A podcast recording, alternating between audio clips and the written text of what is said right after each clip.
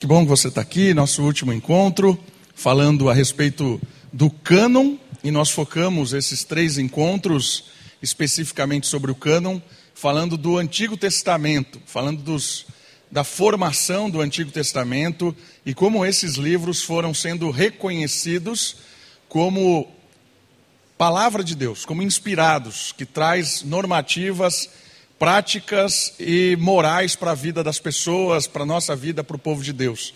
Por isso nós estamos construindo essa ideia, principalmente do Antigo Testamento. Ah, a gente não vai abordar o Novo Testamento, talvez no próximo encontro aí, no meio do ano, quando a gente se juntar novamente, a gente possa falar um pouco mais do Novo Testamento. A ênfase era o Antigo Testamento. Então eu quero convidar você, se você quiser participar, perguntar, questionar, discordar, você é muito bem-vindo, certo? Lembrando que eu não sou o dono da verdade, eu sou um professor provocador da, do conhecimento, para que você possa estudar mais, pesquisar, ler, aprofundar e ter assim a sua própria interpretação da história e também das questões envolvendo aí a temática do cano.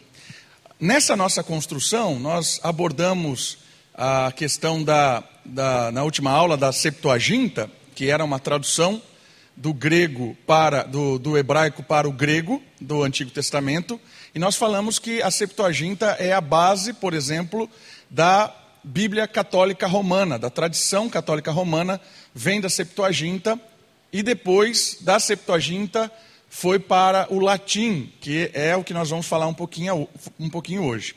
Antes da gente falar um pouco desse personagem chamado Jerônimo, que é um dos responsáveis em tornar a escritura do Antigo Testamento conhecida por meio da língua latina, uh, eu quero responder uma questão que me fizeram no final da aula passada. A questão referente à nossa Bíblia. A nossa Bíblia em português, a Bíblia protestante, né, a que a gente usa, é, João Ferreira de Almeida, ela vem da onde o Antigo Testamento? Qual é a base do Antigo Testamento, da nossa Bíblia? Algumas informações importantes. Quais são os, os documentos que nós temos hoje do Antigo Testamento? Não são muitos. Nós não temos muitos documentos do Antigo Testamento, diferente do Novo Testamento. O Novo Testamento tem muito documento. O Antigo é mais, é mais escasso. Nós temos o que como base do hebraico, do Antigo Testamento? Do hebraico nós temos um documento chamado Lei ou Torá dos Samaritanos, que são os cinco primeiros livros em hebraico, provavelmente da região da Samaria. Então, tem os cinco primeiros livros dos samaritanos. Chama-se Lei ou Torá dos Samaritanos. Nós temos a tradição chamada Massoreta. Os Massoretas eram um grupo de Israel que preservaram o texto bíblico. E eles tiveram uma ideia interessante, porque o texto em hebraico, ele é um texto só de consoantes. Se você pegar o texto em hebraico, ele não tem vogal, a língua hebraica não tem vogal. E aí o que, que esses maçoretas fizeram?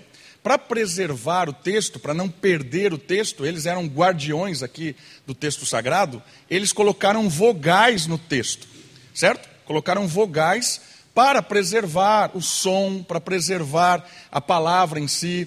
E é, essas vogais, é claro que eles é, diferenciaram o texto original e das vogais colocadas.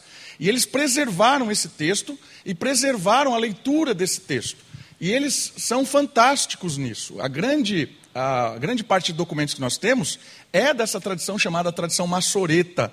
E esses livros, esses uh, documentos, foram organizados uh, em dois códices, dois calhamaços de livros. Um está na cidade de Leningrado, por isso ah, chama-se Códice Leningrado, e o, o, outro é conhecido como Alepo, também por causa da cidade, Códice de Alepo, que vem da tradição massorética, certo? Ah, um outro documento que nós temos, recentemente, coisa da década de 50, 40, foi descoberto os manuscritos de Qumran. Não sei se você já ouviu falar disso. Qumran é uma região e lá existiam várias cavernas e um certo dia, um, um nômade jogou uma pedra dentro de uma caverna, não sei se ele estava procurando algum dos seus animais, e ele escutou um vaso quebrando. E depois dessa quebra do vaso, ele entrou lá e ele achou documentos escritos. É? E depois ele apareceu com esses documentos e, e descobriu que em muitas cavernas tinham documentos históricos, antigos. E praticamente todo o Antigo Testamento foi encontrado lá. Né? Textos do Antigo Testamento foram encontrados. Então, nós temos os documentos do Antigo Testamento. Uma coisa muito interessante, por exemplo, esse códice que nós temos de Leningrado, que é, é da tradição maçorética, tem o livro de Isaías completo. Só que tem um, um porém, ele é do ano mil depois de Cristo. É o documento mais antigo que a gente tinha do Antigo Testamento, mil depois de Cristo. Então, olha só, você tem coisas escritas há mil anos antes de Cristo, e você tem esse, essa fonte mais antiga mil anos depois de Cristo. São praticamente dois mil anos que o documento mais antigo você tem do autor dele. E aí havia muitos questionamentos. Ah, você acredita realmente que esse texto foi preservado, que ele é fiel, que ninguém alterou ele? Né? Porque você tem um documento de distância do autor quase dois mil anos. Esses manuscritos de Qumran, que foram descobertos, e o rolo de Isaías, por exemplo, que hoje está disponível na internet, se você digitar no Google rolo de Isaías Qumran, vai aparecer digitalizado o rolo inteiro. Você consegue ter acesso ao documento em alta definição. Você consegue chegar pertinho do documento. É, é fantástico. Esse, esse texto é de 100 antes de Cristo. Então você tem aqui 1100 anos antecipados do mais antigo que você tinha. 1100 anos atrás. Então aqui já se aproximou. A pergunta é: esse texto de Isaías, de 100 anos antes de Cristo, é parecido ou é muito alterado com relação a esse que está aqui mil anos depois de Cristo? Aí é a surpresa do negócio. Surpresa não, porque a gente sabe que Deus preservou o texto bíblico. A diferença dos dois textos é muito pequena. São variações muito pequenas. É praticamente o mesmo texto. Por quê? Porque a tradição que preservou o texto do Antigo Testamento fez um trabalho muito bem feito. Esses maçoretas que preservaram o texto, eles tinham toda uma seriedade para copiar o texto, para fazer essa linha de transmissão do texto. Por exemplo, quando um maçoreta ia copiar, né, pegava lá uma parte do texto de Isaías, supondo, ele tem aqui o texto que ele vai copiar e tem aqui aonde ele vai escrever. Ele copiava, palavra por palavra, depois vinha um especialista e tinha tipo uma placa. Imagine uma placa, e nessa placa toda fechada, apenas um buraquinho, um quadradinho assim vazado.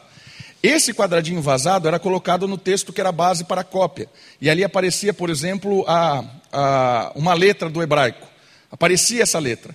Quando tirava essa placa e colocava no documento copiado, a mesma letra tinha que aparecer porque se não tivesse a mesma letra, eles rasgavam porque a cópia foi mal feita, para que a preservação do texto acontecesse. E aí não, não houvesse uma alteração. Então, por isso que não é surpresa você encontrar um documento quase mil anos anterior e estar muito parecido, praticamente igual. Isso aí foi realmente um golpe naqueles que falavam que o texto não havia sido preservado.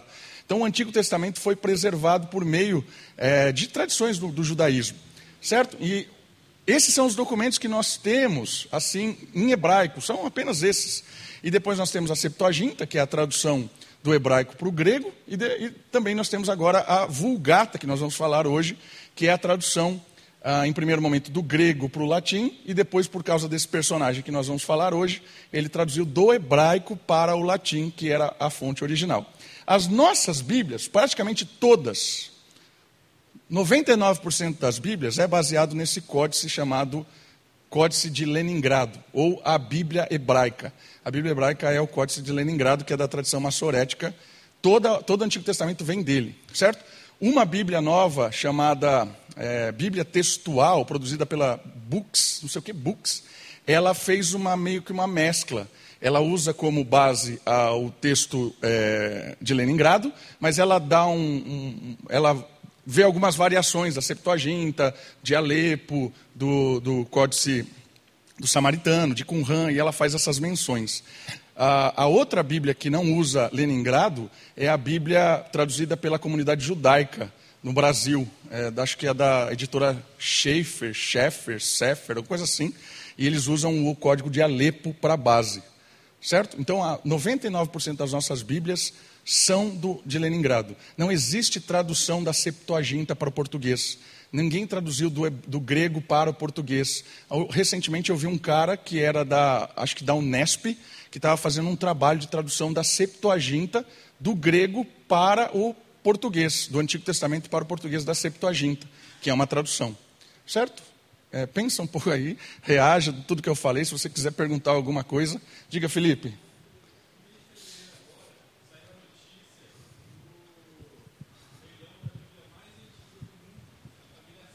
Impressa. Certo. De que ano que é?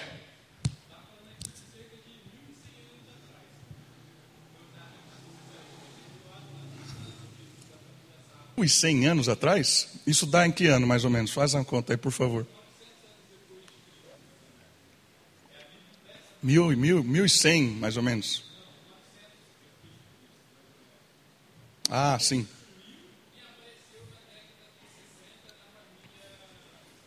Ah, que interessante. Era uma cópia. É... Que interessante.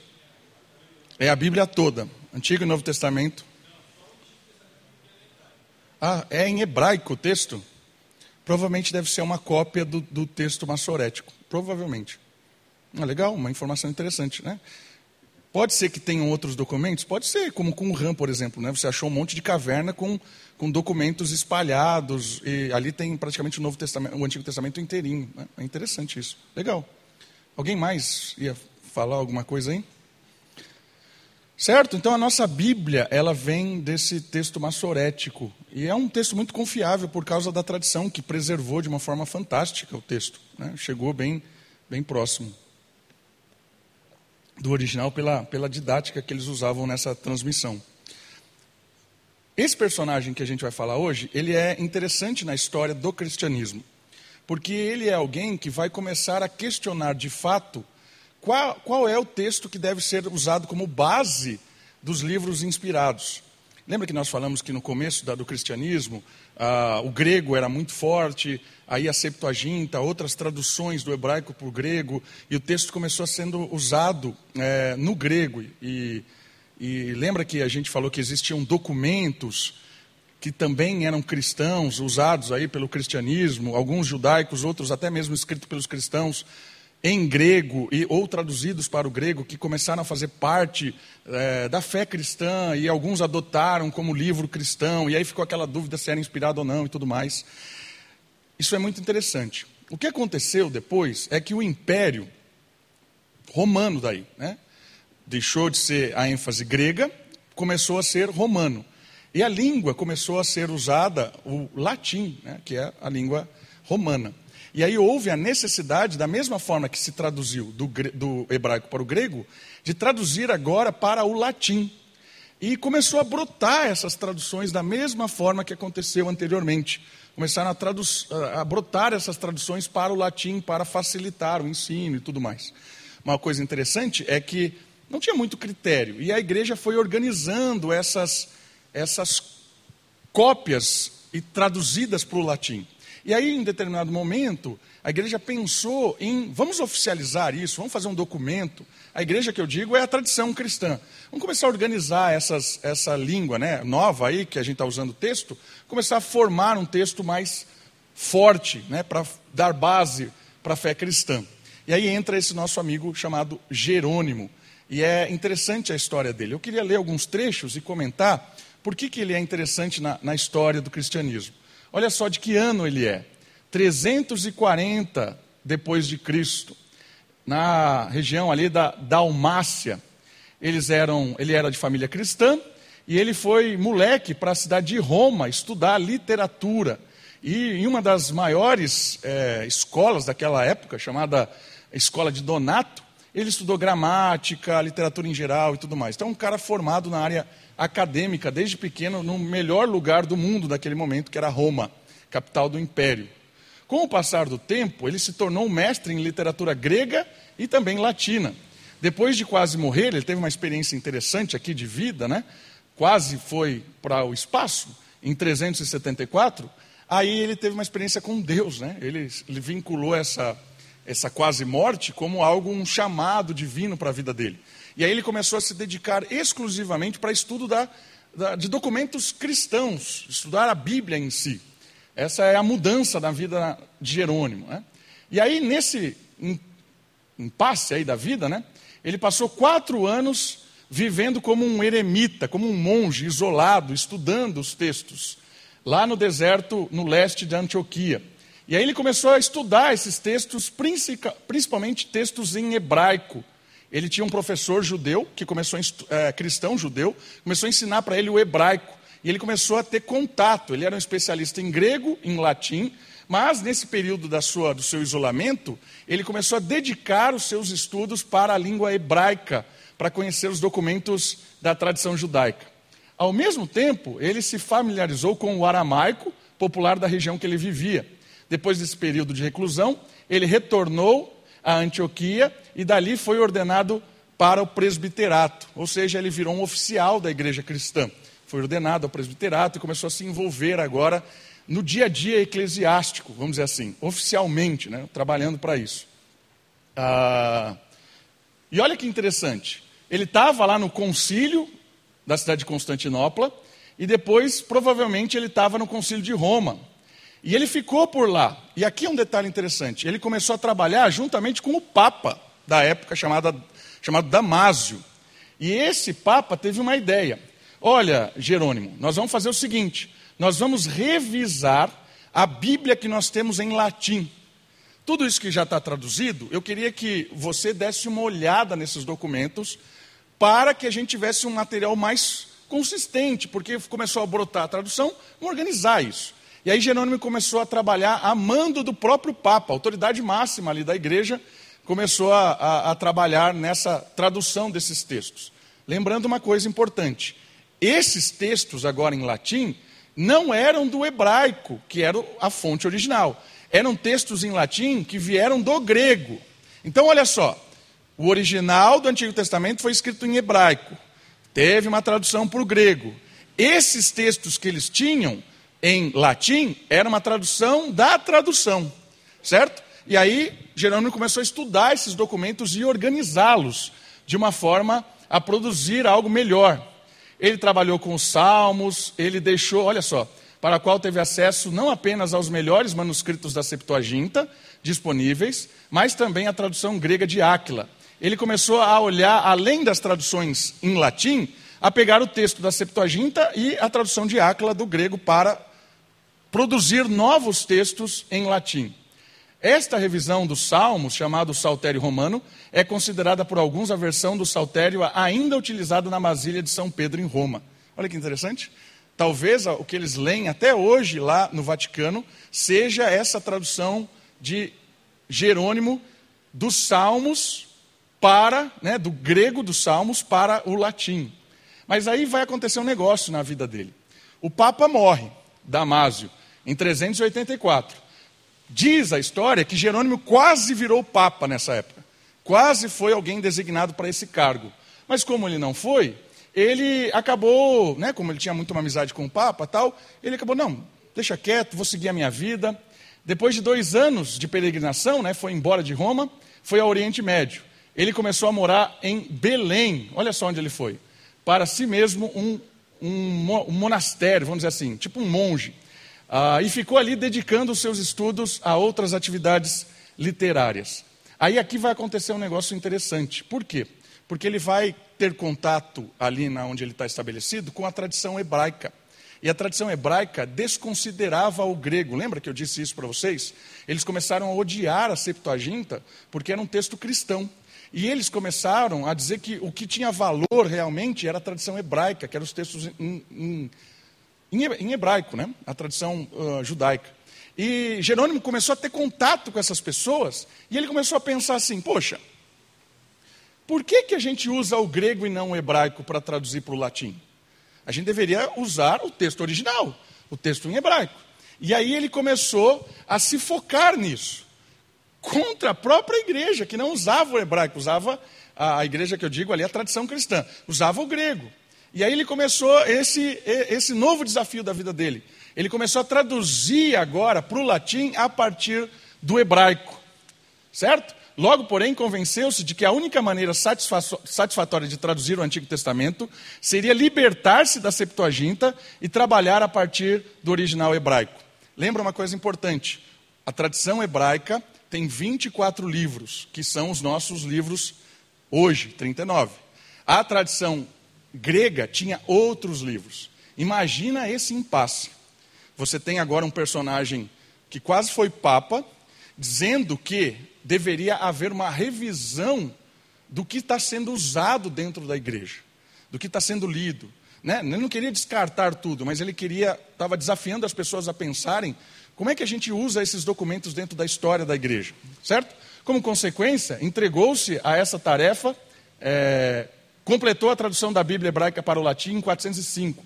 Essa obra incluiu uma terceira versão do Saltério, Saltério hebraico, uma tradução feita diretamente do original. Os conservadores religiosos, todavia, preferiram continuar usando a versão mais familiar baseada na Septuaginta. Então era comum continuar usando o latim da Septuaginta, mesmo com ele traduzindo agora uma do hebraico. Tá? Seu estudo do hebraico, da Bíblia hebraica, logo fez Jerônimo perecer, perceber o problema das adições da Septuaginta. Ele começou a falar: poxa, esses textos aqui da Septuaginta que estão sendo usados não estão na tradição hebraica. É daí que houve a primeira discussão. Olha só o que ele diz. Tudo que esteja fora deste, destes, né, da tradição hebraica, deve ser separado e posto entre os apócrifos. Aparece a primeira vez a palavra apócrifos aqui. Portanto, Sabedoria, que é um livro, comumente intitulado de Salomão, com os livros de Jesus, filho de Sirac, que é eclesiástico, Judite, Tobias, pastor de Hermas, não se acham no cânon, ou seja, ele está fazendo a diferença entre livros que são livros bons para serem lidos na, na tradição cristã, mas não são livros inspirados por Deus, não são livros de normativa. Encontrei o primeiro livro de Macabeus em hebraico, o segundo foi escrito em grego. Como se pode provar pelo próprio linguajar do livro? Ou seja, ele está dizendo que esses livros também não fazem parte da tradição hebraica. Imagina a confusão que esse cara está armando aqui, certo? Porque ele está alertando a igreja de que o texto que deveria ser usado com poder canônico, com poder de autoridade escriturística, com poder de palavra de Deus, é o texto da história hebraica. E não como eles estavam fazendo ali, usando toda, todos os documentos sem muito distinguir eles. Certo? Olha só, o uso que Jerônimo fez da terminologia apócrifo, todavia, exige um comentário. Atanásio, que é alguém que veio antes, havia distinguido três categorias de livros. Já tinha sido feita essa distinção, né? Canônicos, edificantes, mas não canônicos, e apócrifos. Então, Atanásio já tinha feito uma diferença entre esses livros que estavam ali, gregos, que eram os inspirados por Deus, os que eram edificantes e os que eram realmente contrários, que não tinham nada a ver com o cristianismo. Os edificantes, sabedoria, Salomão, Eclesiástico, Esther, Judite, Tobias, Didaquê, pastor de Hermas, é, são todos né, edificantes. Poderiam ser lidos na igreja, mas os apócrifos, que fora, fora esses, deveriam ser totalmente rejeitados. Então, Atanásio começou a fazer essa distinção, mas quem realmente comprou a briga disso foi Jerônimo. Quem começou a realmente falar: Ó, oh, eu acho que a gente está errado. Eu acho que a gente deve, deveria deixar claro essa diferença entre os inspirados e aqueles que são apenas para edificação do povo. Olha só a encrenca que ele começou a arrumar. Ah, a visão precisa que Jerônimo tinha dos livros, designou como apócrifo, fica clara em seu prólogo aos três livros de Salomão: Provérbios, Eclesiásticos e Cantares. Quando ele traduziu isso, olha o que ele diz na introdução da sua tradução. Portanto, na medida em que a igreja de fato lê Judite, Tobias e os livros dos Macabeus, mas não os recebe entre os livros canônicos, que também leia esses dois volumes para a edificação do povo, mas não para estabelecer a autoridade de dogmas eclesiásticos. Certo? Aqui ele começou a deixar claro o negócio. Então Jerônimo aqui, 400 anos depois de Cristo, começa a deixar o negócio mais claro dessa, dessa diferença entre os materiais. Para não parecer assim que é algo estranho, é, por exemplo, o que são esses documentos? Eles eram documentos lidos como livros atuais. Você pega um devocional, certo? Tem gente que não usa a Bíblia diretamente para fazer um devocional durante a semana. Ele pega um, sei lá, pão diário, sei lá, os outros materiais de devocional que tem. E ali há um comentário de alguém que lê o texto e tal. É a mesma coisa. Quando se lia na igreja, por exemplo, o livro de Tobias, o livro de Macabeus ou o livro de Judite, tinha essa, essa conotação de você estar tá lendo um material que é para edificação, mas esse material não tem o peso da Bíblia. É apenas um livro de é, formação cristã. Isso já tinha sido conversado lá atrás, mas Jerônimo é o cara que deu ênfase a isso. Agora nós vamos dividir essa questão, certo? Ah, e olha só que interessante isso aqui. Em uma carta enviada em 403 a Agostinho de Hipona. Agostinho de Hipona é um dos maiores teólogos cristãos. Ele é base da doutrina calvinista, por exemplo. Nós, calvinistas, nós reformados, é, muito do que a gente pensa é baseado no pensamento de Agostinho. É, é interessante isso. E aqui tem uma conversa muito legal de Jerônimo com Agostinho de Hipona.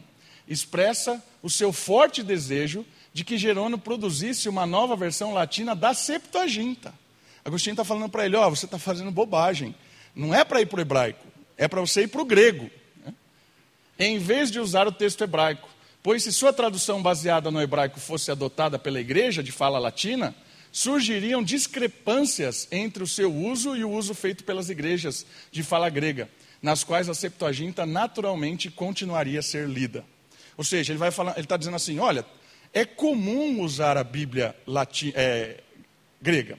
Você está arrumando uma confusão, cara. E vai ter algumas palavras que vão destoar, e é verdade, vão ter palavras que vão destoar. Se você traduziu de uma forma e traduziu de outra, é igual nós pegamos duas Bíblias. Você pega João Ferreira de Almeida, que é a Ara, por exemplo, ou pega a nossa tradução que a gente usa na igreja, que é a, a século 21, você põe ela paralelamente, porque foram traduzidos por pessoas diferentes, foi traduzido num momento diferente, tem palavras diferentes. A questão é o seguinte: se você não tem muito contato com essa história, você vai ficar pensando assim: qual Bíblia é certa e qual Bíblia é errada? Quando a gente trocou a tradução da, da, da nossa igreja, algumas pessoas ficaram nessa, né? Poxa, nós vamos usar uma Bíblia agora diferente. Será que essa Bíblia também é inspirada? É, fica essa, essa ideia de inspiração. E lembrando, né, o texto inspirado é o texto original. A tradução já é uma arte de, de, interpretação de quem traduz. Por isso é importante você ter várias traduções, você ter outras Bíblias para ver qual é a palavra que está ali, porque enriquece a compreensão bíblica, certo? Enriquece você perceber outras traduções diferentes. Ah, vou sugerir para você que gosta de estudar a Bíblia, ler a Bíblia assim de forma paralela, três Bíblias diferentes para você é, perceber a diferença delas no sentido de tradução. Uma tradução bem mais formal, palavra por palavra, gênero por gênero, ele deixa uma tradução assim bem literal do, gre, do, do hebraico para o, novo, o, português, é a, a Bíblia chamada é, a Trinitariana, é Revista Corrigida Fiel. Se você procurar essa Bíblia, Bíblia Revista Corrigida Fiel, tem disponível gratuitamente aí na internet a Bíblia Corrigida Fiel, né? É, não a corrigida, corrigida fiel. Bíblia corrigida fiel. Essa Bíblia é muito literal. Então, se está lá em hebraico é, um, um tempo, ele vai traduzir do mesmo tempo, ainda que fique estranho em português. Ele prefere a estranheza em português para manter a sua covalência com o texto. Essa é uma, uma Bíblia bem literalista. Ali você vai poder ver a palavra em si, em qual, em qual é, tempo verbal ela está, em qual, qual ênfase ela está dando certo? Corrigida fiel. Uma intermediária é a que a gente usa. Né? Ela é não tão literal, mas também não tão fluida. Ela é uma Bíblia que está no meio. Que é a, a, revista é atualizada, é a nossa aqui, a, é, século 21, um, um, pouco mais fluida, né? mais fluida ainda. É a NVI, NVT, que são Bíblias que são interessantes de você ter também. Então, Corrigida Fiel, ARA, NVI, NVT. Aí você tem uma mais fluida ainda, mais ainda, né? Bíblia viva, a linguagem de hoje. São Bíblias que estão mais preocupados com o português do que com o hebraico. Estão mais, mais, é... mais interessadas em te dar uma, uma clara é, visão do texto do que da tradução em si. são propósitos diferentes. Né? O objetivo lá é ser covalente, o objetivo aqui é ser mais fluida. Então é legal você ter essas Bíblias que são diferentes, você estar tá lendo a, a, o texto e você vai perceber como é diferente a tradução. Em alguns lugares você vai perceber que a tradução muda o sentido do texto. Tá? E aí é legal você ter várias Bíblias e dar uma estudada melhor, porque depende de quem está traduzindo, ele vai traduzir de um jeito. É, e uma coisa importante de perceber é o seguinte: se você pega uma tradução protestante, o viés do tradutor é protestante. Se você pega um tradutor calvinista, o viés da tradução é calvinista. Se você pega um tradutor arminiano, o viés da tradução é arminiano. Certo? Ninguém é neutro, não caia na ideia de, de, de que existem pessoas neutras no, no, mundo. Então é legal você ter várias versões da Bíblia, de traduções, para que você veja o texto e, e, e consiga aprofundar os seus estudos. Né? Eu, tenho, eu gosto de usar algumas Bíblias uma das Bíblias que eu mais gosto, porque eu gosto, a, a, tradução é muito boa, né? não digam que eu sou herege, mas eu gosto daquela Bíblia católica azulzinha, edição pastoral. É a Bíblia que eu mais uso. É, foi na época em que a Igreja Católica quis popularizar a Bíblia. Então eles, eles fizeram, imprimiram assim, infinitas essa Bíblia. Qualquer sebo que você for, você vai encontrar essa Bíblia por 10 reais. Qualquer um. É uma Bíblia azul, tem lá a imagem de Jesus, os apóstolos, alguma tem uns peixinhos, e, e chama edição pastoral.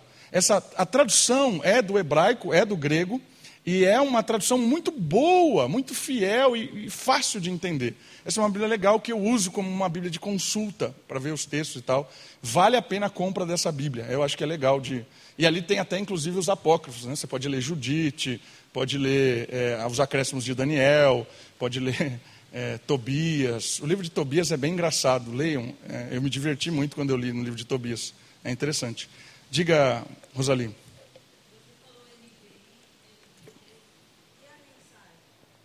A mensagem não é uma tradução, entre aspas, é uma interpretação clara.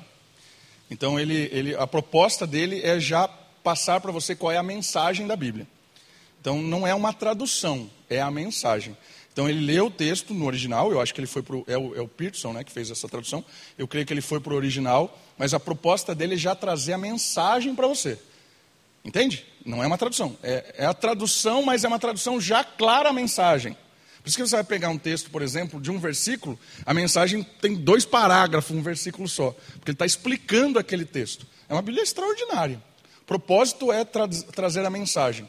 Né? Conhecem a Bíblia a mensagem? É uma Bíblia muito boa, só que não é uma tradução. É uma tradução, não é, é uma tradução. Não é uma tradução no sentido de, de preservar o texto, é uma tradução para te dar já a mensagem do texto. Não é uma paráfrase. É, é uma, é, a paráfrase seria você tentar dizer o que está dizendo com outras palavras, certo? Não é isso. A, a, a, a linguagem de hoje é mais uma paráfrase. A linguagem de hoje, ela tenta dizer em outras palavras o que está lá. Traduz em outras palavras. O Peterson não, não tinha essa intenção de traduzir em outras palavras. Ele tinha a intenção de realmente explicar o texto para você. Né? Qual é a mensagem de, no princípio era o verbo, o verbo estava com Deus, o verbo era Deus? Né? Tem uma forma de fazer uma, parágrafo, uma paráfrase. Olha, quando começou as coisas, Deus, é, o verbo estava com Deus, o verbo. Entendeu? Você está fazendo uma paráfrase.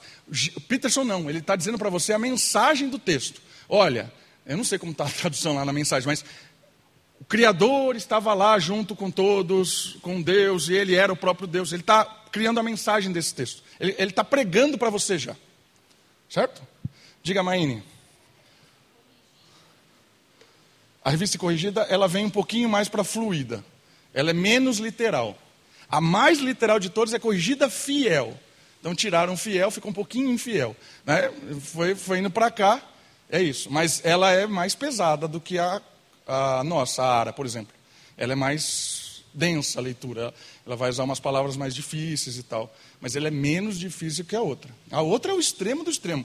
Né? Às vezes, talvez você lê em grego, você entende mais do que em português, porque a tradução é bem, bem ruim, assim. Ruim em termos de tradução, o propósito não era ser fluido, era ser literal. Né? Ali você descobre se a palavra era um verbo, se era um adjetivo, que tempo ela estava, porque está em português.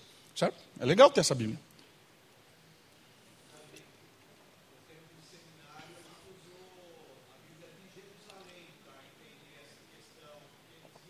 É.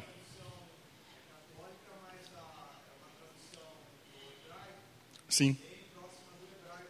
É. A Bíblia de Jerusalém está bem próxima com essa corrigida. Ela é um pouquinho mais do que a nossa ara, em termos de tradução para ser literal. Ela é um pouquinho mais, ela é bem parecida com a corrigida. É uma boa Bíblia, Bíblia de Jerusalém, uma boa Bíblia mesmo, só que ela é cara. A outra é mais barata, cinco reais, você pega em qualquer sebo. Diga, Ivanildo.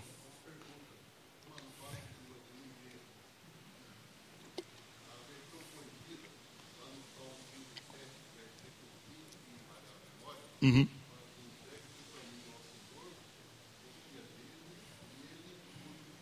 Certo.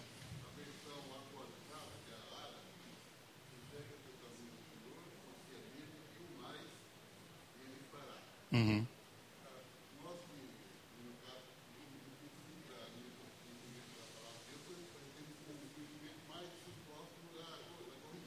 É que você teve mais contato com ela, sim.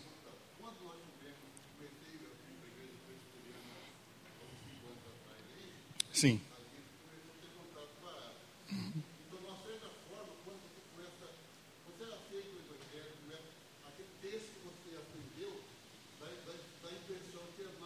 Mais original que o outro. Sim. É verdade. É.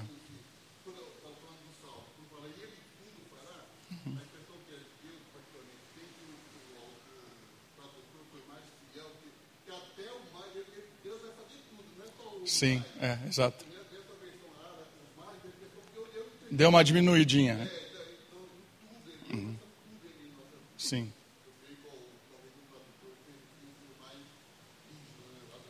Para tentar manter mais fiel ao texto, sim.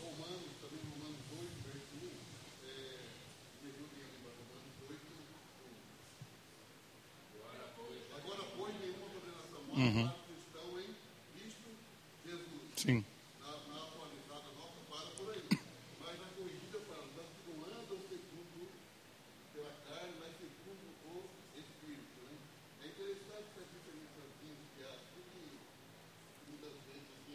Ela tirou essa parte do texto?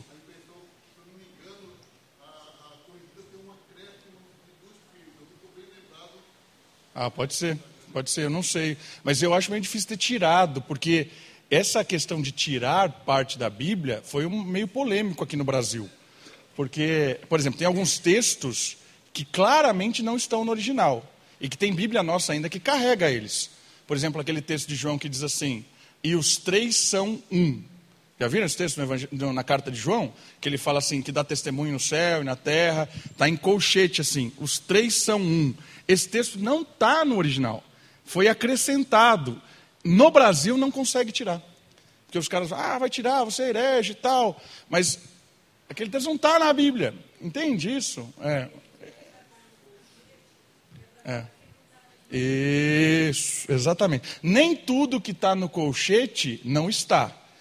É, eu vou entrar nesse texto do colchete, não ia aí, mas vou, vou falar, vou comentar o colchete daqui a pouco. É, mas terminando aqui, Vanildo.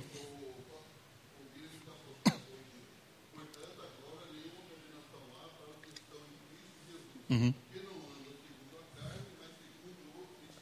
Sim. Oito um?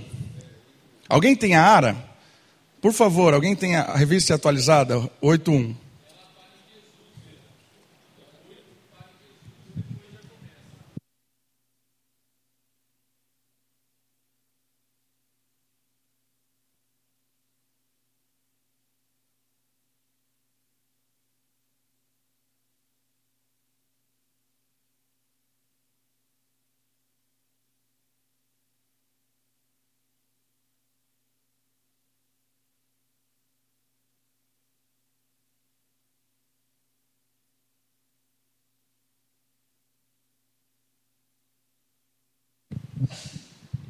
É, é uma boa pergunta que precisaria dar uma olhada por que, que aconteceu isso. Eu não sei te responder por que aconteceu isso, mas deve ter alguma variante textual aqui. Deve ter algum texto que tem, algum texto que não tem, alguns optou. Eu vou, é uma boa pergunta, vou anotar isso aqui.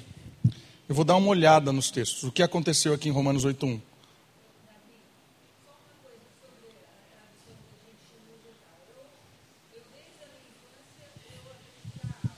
Aham. Uhum. Aham. que Deus eh, se revelou a mim através da palavra tem a ver com a Ara.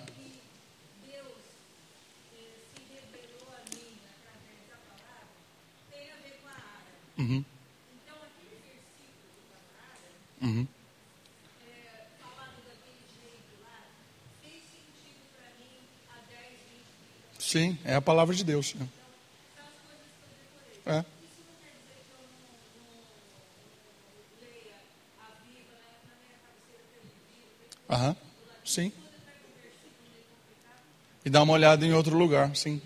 mas a Bíblia que, que fala com você daquela maneira. Que Não significa que, por exemplo, a 21 não serve. Isso, é. Fez parte da sua história, né? É, fez parte da sua história. É isso aí. Muito bem, eu vou dar uma consultada depois o que aconteceu em Romanos 8.1 nessas duas versões da tradução. Provavelmente deve ser variante de texto, mas eu vou dar uma olhada direito. Ah, que eu ia falar do colchete. Né? Não sei como está vindo as Bíblias agora, mas tem uma diferença entre parentes e colchetes, certo? Todo mundo sabe qual é a diferença. Parentes é curvadinho, colchete é quadradinho, certo? Toda vez que tem um colchete na Bíblia, não sei se todas têm isso, mas normalmente tem. Ah, abra sua Bíblia em João, Evangelho de João, capítulo 8. Evangelho de João, capítulo 8.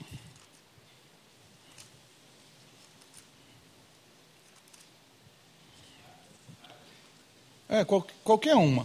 Para você ver se tem o colchete a partir, a partir na verdade, 7,53. Vê se tem um colchete na sua Bíblia. Tem? Vai até o 11 do 8. Vê se tem um colchete aí. Tem um colchete na Bíblia? As que não têm o colchete, elas não estão mais é, fazendo essa distinção aí. O objetivo do editor. Não tem. Esse colchete. Oi. Tem um comentário. Sim. Ela faz um comentário, sim. Essa, é, esse colchete, o colchete significa uma questão interessante. O Novo Testamento, o colchete aparece no Novo Testamento. No Novo Testamento, assim, a maioria dos colchetes. É porque o Novo Testamento tem muitas cópias, muita, diferente do Antigo Testamento. O Novo Testamento, sei lá, tem 12, 15 mil cópias, documentos que foram copiados e se espalharam. Tem cópias que são pequenininhas, tem cópias que são trechos enormes da Bíblia. E as cópias foram se espalhando, certo? E vários fizeram essas cópias. Esses colchetes nos indicam uma questão. Existem algumas cópias que essa parte do, do Evangelho de João não, não está lá. E existem textos que essa parte do Evangelho está lá. A grande pergunta é: acrescentaram na história, tiraram na história, o que aconteceu? O texto estava lá quando João escreveu e em algum momento uma cópia foi mal feita e tirou, ou o texto nunca esteve quando João escreveu e em algum determinado alguém colocou o texto. Essa dúvida se chama crítica textual. Os textos em colchete são textos que têm uma dúvida textual. E aí depende de quem está fazendo o estudo, vai dizer para você se o texto está ou não. Se você digitar lá na, na, no YouTube, Evangelho de João, capítulo 8, mulher samaritana, não é mulher samaritana, mulher adúltera, e a explicação de um grande teólogo aí, é, contemporâneo, que a moçada ouve muito, chamado Iago, né, dois dedos de teologia. Ele vai fazer um vídeo de quase 15 minutos dizendo que esse texto não está na Escritura. E ele vai argumentar e tal, vai dizer que os manuscritos antigos não têm, vai fazer uma construção teórica do porquê esse texto não, não deveria estar aí, tudo mais. Eu creio que esse texto está aqui, porque eu creio que ah, Deus usou uma preservação do texto ah, por uma linha da história da igreja, que é a, a igreja oriental. Então eu creio que Deus preservou o texto pelo Oriente, certo? Qual é o problema dos, dos, dos, manuscritos do Oriente, que muitas vezes o pessoal moderno rejeita eles? Porque os textos do Oriente, eles são mais novos. Por exemplo, a cópia mais antiga que se tem no Oriente, na história oriental, é uma cópia do, Antigo, do Novo Testamento de 1100, mais ou menos. Certo? E essa cópia é, de 1100, ela é a cópia que tem a maioria dos manuscritos. Se chama texto majoritário. A maioria dos manuscritos está no ano 1100, o texto mais antigo, tem todo esse texto integralmente. Os textos mais antigos, que são textos alexandrinos, são textos da região do Egito, são textos mais ali norte da África, ah, não tem esse texto. Os teólogos modernos, eles dão mais peso para o texto antigo do que para o novo, porque eles dizem que o novo é um, um texto que foi acrescentado e tal, não sei o quê, e o antigo é o que vale. Por que, que eu, eu, eu penso ao contrário? A igreja no, né, ali no norte da África, no Egito, a igreja ali, ela começou, ela passou por um período ruim na história. E ali não, não, não teve tanta é, uso dos textos. Então os textos se preservaram. Já a igreja do Oriente foi uma igreja que cresceu, que explodiu tão rápido. Nações inteiras se converteram e o texto foi sendo perdido porque se desgasta. E aí precisou fazer mais cópias desse texto. Por isso que se chama texto majoritário. Tem muitas cópias, mas não tem cópias antigas, porque se você usa, perde. É igual a sua Bíblia que você lê. Vai perdendo. E vai fazendo, você vai comprando outra, vai fazendo mais cópias. Foi o que aconteceu no Oriente. Eles usavam a Bíblia, porque era uma igreja mais ativa, e foram produzindo muitas cópias. Eu creio que essa linha de preservação do texto foi muito mais fiel, porque eles levavam a Bíblia muito mais a sério do que esse pessoal aqui que era mais profissional. E a Bíblia nunca se perdeu, porque eles não usavam. Então tem poucas, a linha de transmissão das cópias aqui não existe, porque os textos são antigos e ninguém copiavam esses textos. Então eu suspeito que esses textos eram ruins, porque ninguém copiava. Esses textos são melhores, por isso que tem uma imensidão de documentos. Eu dou uma preferência ao texto majoritário do que para o texto antigo, que é o crítico. O Iago Martins, que é o teólogo, vai dizer que o texto crítico é mais importante porque ele é mais antigo. E essa igreja aqui inseriu o texto. Eu vejo ao contrário. Eu acho que esse texto é ruim e ninguém copiou. Esse texto era copiado e copiado de uma forma muito bem feita e preservado de uma forma melhor.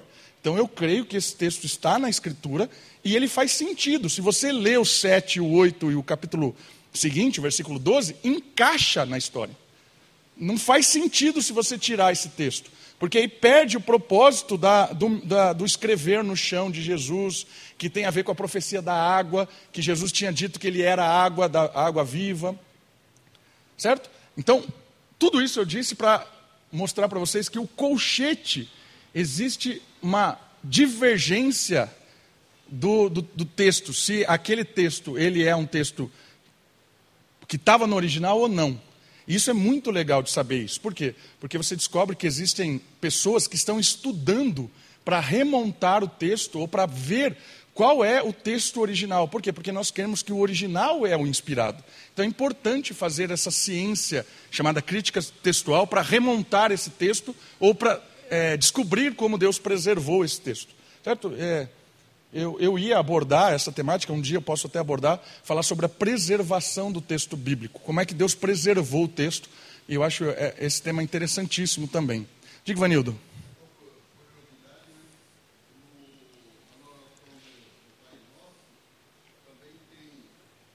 Tem variante textual, sim.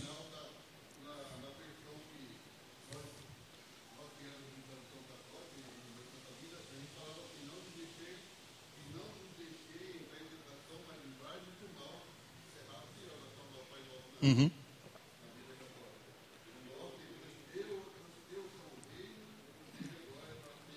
É, da colchete. É uma variante textual, sim.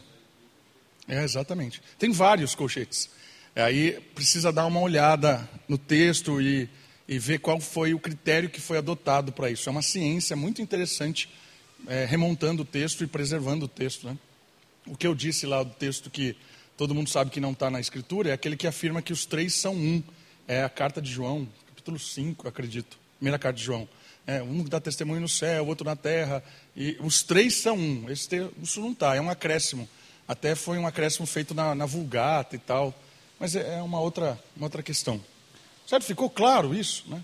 Ah, então a gente. É, vou começar a duvidar. Não, é o contrário. Esse tipo de informação nos dá certeza de que existem pessoas sérias trabalhando para que a gente consiga ter um contato cada vez mais perto do que foi escrito na Escritura. Né? Isso é bênção demais.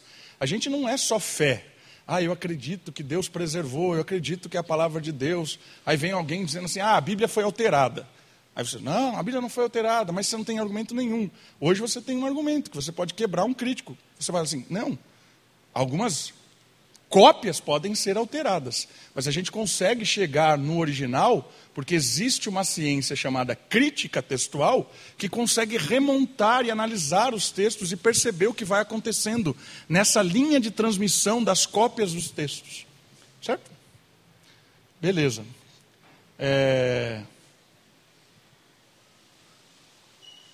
Dito isso de Jerônimo, eu queria só fazer um comentário sobre a reforma, né? Foi na reforma que o negócio ficou claro. Porque na reforma ah, houve um princípio que viu-se necessário discutir isso. Né? Se mesmo um leitor iluminado como Agostinho ficou um tanto desconcertado com o que parecia uma rejeição brutal da Septuaginta como base para o Antigo Testamento por parte de Jerônimo, bem se pode imaginar que resistência teria sido oferecida pelo cristão comum as inovações de Jerônimo. Não ficaram nem um pouco impressionados com o argumento de que a nova tradução era muito mais exata que a anterior. Né? O pessoal não ligou muito isso. Então, nesse período em que surgiu a, a Vulgata vinda do hebraico, não houve tanto impacto, porque as pessoas não estavam tão interessadas em discutir isso. Uma coisa legal de perceber é que tudo que se discute na história da igreja é a ênfase do, do momento. Certo? Primeiro concílio lá de Niceia. O que se discutiu no concílio de Niceia? O que estava na boca do povo. O que estava na boca do povo? Jesus é quem? É Deus? É um ser humano que parece Deus, ficou Deus e deixou de ser Deus? Quem é Jesus Cristo? Então estava na boca das pessoas esse tipo de discussão. O concílio de Niceia se reúne na cidade para discutir essa questão e dar uma resposta ao povo sobre as questões da época. Ninguém estava muito interessado nesse tipo de discussão nesse momento, em que Jerônimo escreve, que vai para o hebraico. Ele, alguém que, poxa, a gente precisa voltar para a tradição hebraica. Ele se despertou, mas não era um assunto comum, ninguém estava brigando por isso. Então, até o momento, ninguém deu muita importância para essa questão de qual era o texto, ou aonde deveria ser usado e tal. O puro e simples mérito da versão de Jerônimo venceu essa batalha até que ela passou a ser conhecida como a edição vulgata, ou seja, comum. A tradução de Jerônimo foi agora adotada como a comum, a vulgata. Tornou-se costume adicionar a cópias da Bíblia Latina alguns livros que Jerônimo sequer incluiu entre os livros que deveriam ser lidos para a edificação do povo. Alguns acrescentaram terceiro e quarto livro de Esdras, a oração de Manassés, por exemplo aparece pela primeira vez um manual de ordem eclesiástico chamado A Doutrina dos Apóstolos. Olha, ia aparecendo documento cristão e eles iam anexando, ia, é, certo? Sempre aconteceu isso. Ah, mas isso não acontece mais. Claro que acontece. É? Basta olhar outras igrejas, né? Que existem pessoas que ainda continuam produzindo revelação em nome de Deus. Ao longo dos séculos seguintes, a, maior, a maioria dos usuários da Bíblia não fez qualquer distinção entre os livros apócrifos e os demais. Todos foram passados às gerações posteriores como parte da Vulgata. No entanto, a vasta maioria dos cristãos da Europa Ocidental, tanto clérigos quanto leigos, durante esse período não poderia ser descrita como usuário da Bíblia. Por quê? Porque a Bíblia não era acessível a todo mundo. Não é todo mundo que tinha Bíblia. Né? Hoje, você abre o celular, tem Bíblia. Então, essa discussão também não era tão é, vívida. Por quê? Porque ninguém tinha Bíblia, certo? A pessoa não estava na casa dela, ah, vou estudar a Bíblia agora. Não tinha essa opção. Você ter uma cópia era algo assim, você vendia a sua casa para ter um documento. Né? Eu acho que as pessoas não faziam essa troca nesse momento da história. Né? Não daria a casa para ter um documento para estudar. Então não era todo mundo que tinha esse acesso à palavra. Por isso que não havia uma discussão mais fervente em termos de qual é o texto ou não. Aí é que vem a questão. Com a retomada dos estudos bíblicos sérios da metade da Idade Média, deu-se nova atenção ao, ao, assunto da canonicidade.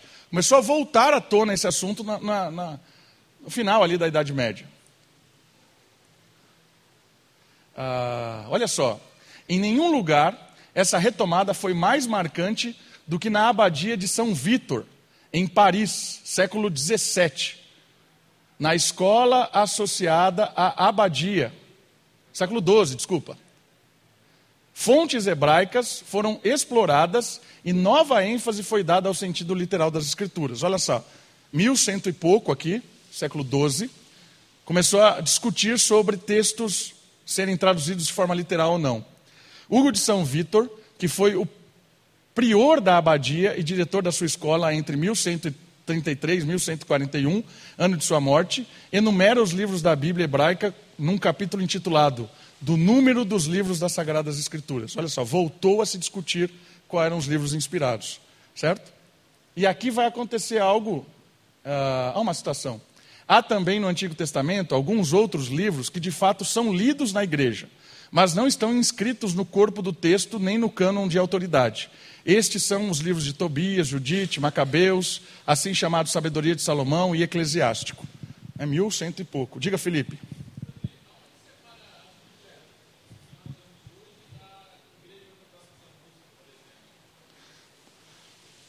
Eles seguem a tradição é, latina, eu acho. É, então, eles são mais parecidos com romanos, a Bíblia romana.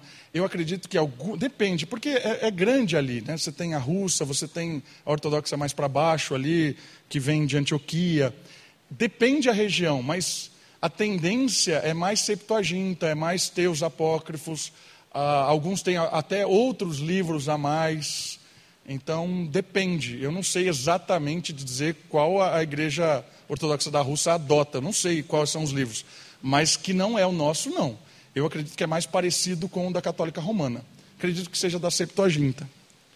Mas depende da tradição. É, é eu vi esses dias atrás que uma tradição de uma das dos rachas da igreja católica usava mu muitos outros livros, muito. A tradição deles de Bíblia é muito maior do que a nossa e muito maior do que até a romana. Tem muito mais livros. Né? Precisa pegar e dar uma olhada especificamente. Ah,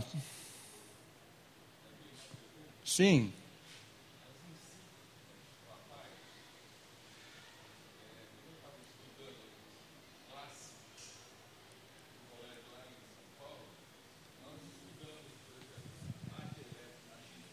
Uhum. Sim.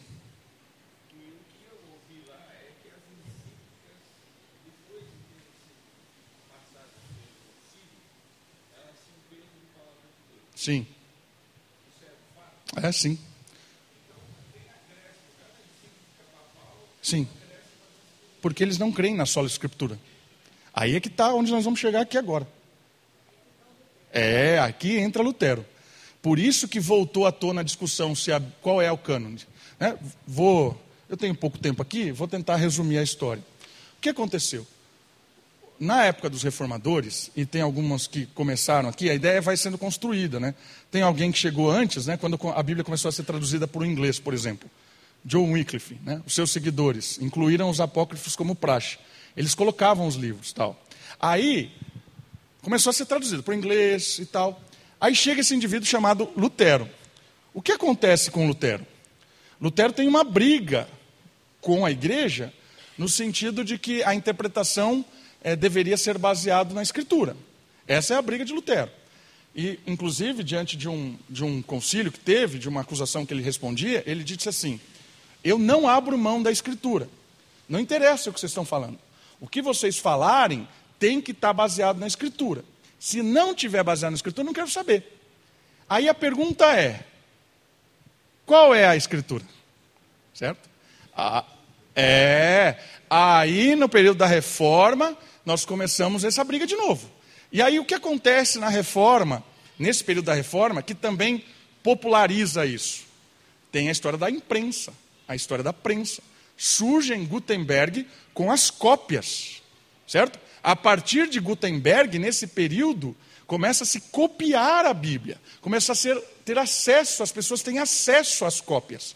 Então começou a popularizar nesse período. Então a, a questão que os reformadores levantaram era: tá bom, nós cremos só na Escritura, mas o que é a Escritura? E aí nós temos essa questão, certo?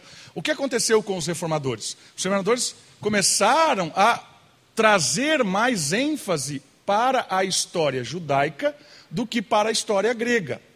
Essa é a diferença católica romana para os reformadores nesse período. O que aconteceu? Os reformadores, eles foram para a tradição judaica, porque os católicos são da tradição grega. Olha só que interessante. Católico romano vem de Agostinho de Hipona. Agostinho de Hipona é um teólogo platonista. Ele platonizou o cristianismo. Ele lê o cristianismo a partir de Platão. Você tem São Tomás de Aquino, que tem um compêndio teológico desse tamanho que é aristotélico. Ele lê a palavra de Deus com o olhar de Aristóteles. A igreja cristã é uma igreja grega. É uma igreja que interpreta a Bíblia com o olhar grego. Os reformados, reformadores começaram a dizer: opa, nós somos de uma tradição não grega, nós somos de uma tradição judaica. E aí começou a discutir o texto judaico deve ser considerado à luz da Grécia ou de Israel. Por isso que os reformadores começaram a voltar para a tradição hebraica da Bíblia, que são os 24 livros, que foi fechado no concílio lá de Jâmia, que tem resquícios lá antes dos, né, dos livros deuterocanônicos, que é fechado em Esdras Neemias. Percebe? Então os reformadores começaram a dar ênfase para a tradição judaica e não para a tradição grega. Entendem essa diferença? Daí os reformadores começaram a fechar o cerco dos textos a partir da tradição é, judaica e não da tradição grega. Isso aconteceu e foi, foi se fechando. Né? Por quê? Porque os reformadores tinham que dar uma resposta para as pessoas. Você vai basear sua teologia onde? Na, só na Escritura? É só a Bíblia? É, só a Bíblia. Então, qual é a Bíblia do Antigo Testamento? A Bíblia do Antigo Testamento é a Bíblia da tradição judaica. Fechou. Certo? O Concílio de Trento se reuniu pós-reforma para a contra-reforma. Uma das decisões da contra-reforma foi, até peguei ela aqui, eu não vou ficar procurando, vou citar. O texto é da tradição grega. Quem disser o contrário é herege. Concílio de Trento. Então, condenou os reformadores, dizendo que eles estão usando a Bíblia errada. Não é essa a Bíblia. Então, o que nós temos hoje da divisão assim, certinha desse, né, dessa, dessa pegada, é reforma. Na reforma, essa discussão acabou. Hoje, os reformadores defendem a tradição hebraica e dizem a palavra inspirada de Deus do Antigo Testamento é tradição hebraica. Os católicos não. É a tradição cristã, tradição da Septuaginta, tradição grega. Essa é a Bíblia. Discutiu, divergiu, certo? Daí temos essa, essa divergência teológica. Uma outra coisa interessante é entender essa diferença entre sola escritura, que é um, um pilar da reforma. Por quê? Existem igrejas é, que não são católicas romanas e também não creem só na escritura. Vou dar um, um exemplo disso. Você pode ir numa igreja em que a pessoa que lê a Bíblia, ela é ungida do Senhor. E essa unção lhe garante autoridade na leitura bíblica, na interpretação bíblica, e aquilo que ela diz tem peso de Bíblia. Certo?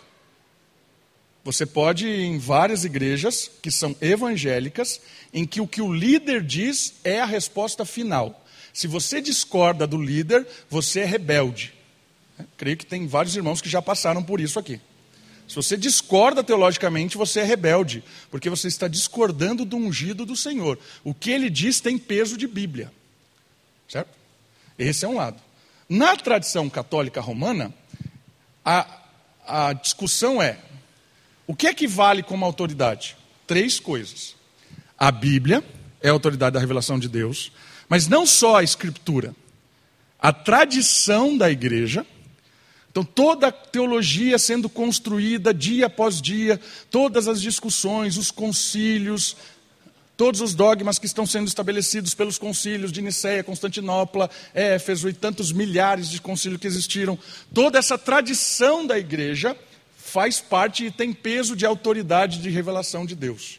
Tradição da igreja. E eles dizem que a Bíblia, ela faz parte da tradição da igreja. Então a Bíblia não pode estar acima da igreja, porque a, a Bíblia surgiu na igreja. Então, se a Bíblia surgiu na igreja, a Bíblia tem está debaixo da autoridade da tradição da igreja. Então, tradição da igreja, a Bíblia, e o, outro, o último ponto aí do tripé é a revelação papal. O Papa, ele é o vicário. O que significa isso? Que ele é o representante de Deus na terra. O que o Papa fala, em termos de promulgar, tem peso de autoridade da Bíblia. É revelação de Deus. Certo? Igual o pastor, é, exato. Uhum, uhum. Isso, é a palavra de Deus. Qual é a dificuldade disso? Que os papas mudam de opinião, né? Por exemplo, limbo. Já ouviram falar de limbo? Limbo é uma, algo da teologia católica para onde vai os bebês quando morrem sem ser batizados. Porque o batismo infantil que nós vamos ter hoje aqui na nossa igreja né? inclusive o Eliel está lá passeando junto com o Alex, ele que vai ser batizado, é, é diferente do batismo católico romano. O batismo católico romano é um batismo que cristianiza a pessoa. Ela se torna cristã quando recebe o batismo. Então, por exemplo, quando uma criança morre sem o batismo na fé católica, em um determinado momento da história, o Papa promulgou que existia um tal de limbo. Criança que morre pagã vai para esse limbo. O que é esse limbo? Sei lá, deve ser tipo de um pântano espiritual, sei lá. Aí a criança ficaria ali nesse pântano espiritual, expurgando a, a, os pecados que herdou de Adão, até o momento em que ela pudesse é, entrar na presença de Deus. Isso era é, papa, né? Só que tem papa que não gosta de limbo. Aí ele anula. Aí deixa de existir o limbo. Né? Eu imagino as crianças caindo do pântano nesse momento, porque o Papa disse que não tem mais, as crianças vão cair. Aí, né, aí vem outro e diz que tem. Aí volta lá a cápsula limbal, sei lá. Entende? Porque se você depende de, um, de uma. Né, essa história do limbo não é piada, é verdade, acontece isso. Tem papa que diz que existe, tem papa que diz que não existe, e muda a história. E isso tem peso de Bíblia. Né? Por isso que os reformadores falaram: não, para com isso. Né?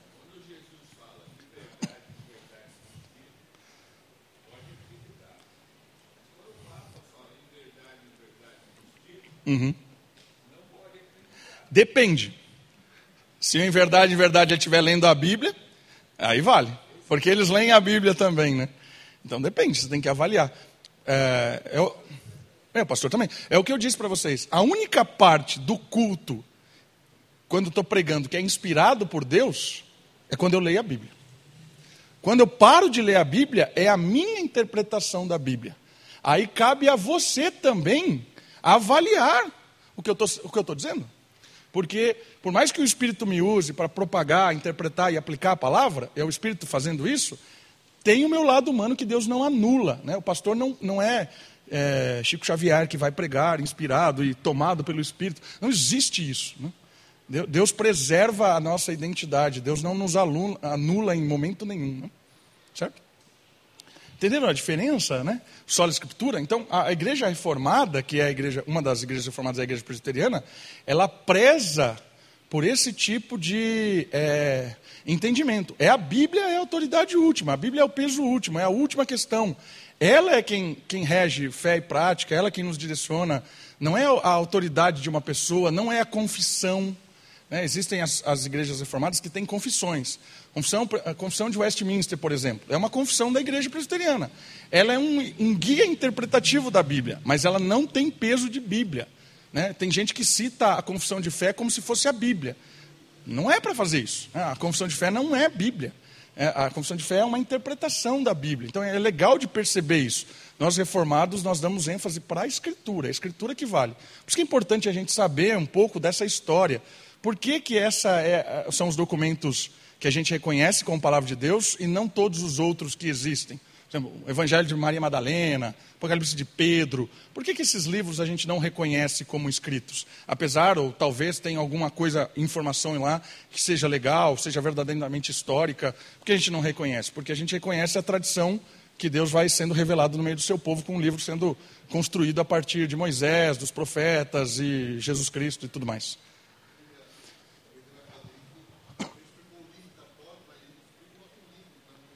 Que acontece quando uma criança morre? hum. Ah, menos pior, porque aí eu consigo. O batismo eu consigo. Não, mas. É...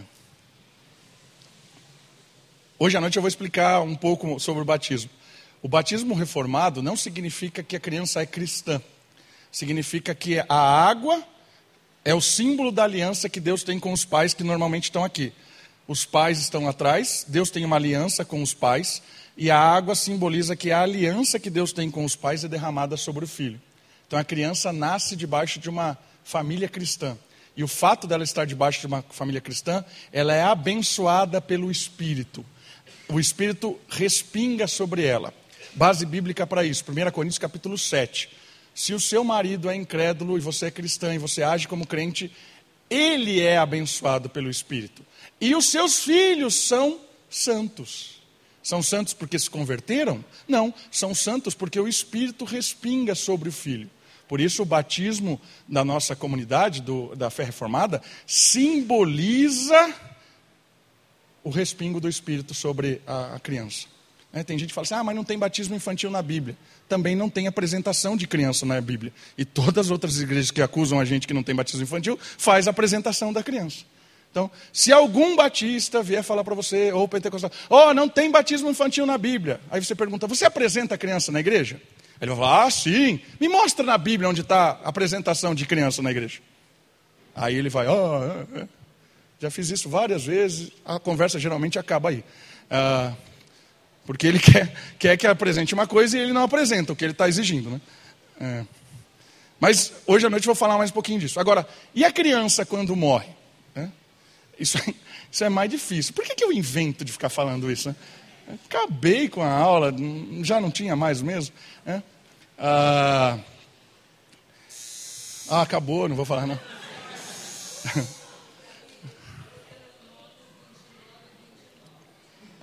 o que eu penso? Certo? É, eu penso que a salvação, segundo Tito, capítulo 3, se você pegar Tito, capítulo 3, eu vou encerrar com isso. Olha só, abra a sua Bíblia em Tito, capítulo 3.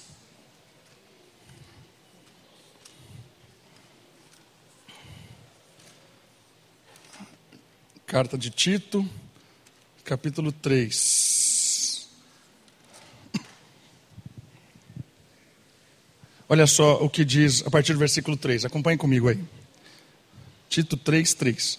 Porque antes também éramos insensatos, desobedientes, desencaminhados, servíamos a várias paixões e prazeres, vivíamos na maldade e na inveja, éramos rancorosos e odiávamos uns aos outros. Isso é um retrato de todos nós, certo? Aí vem o 4.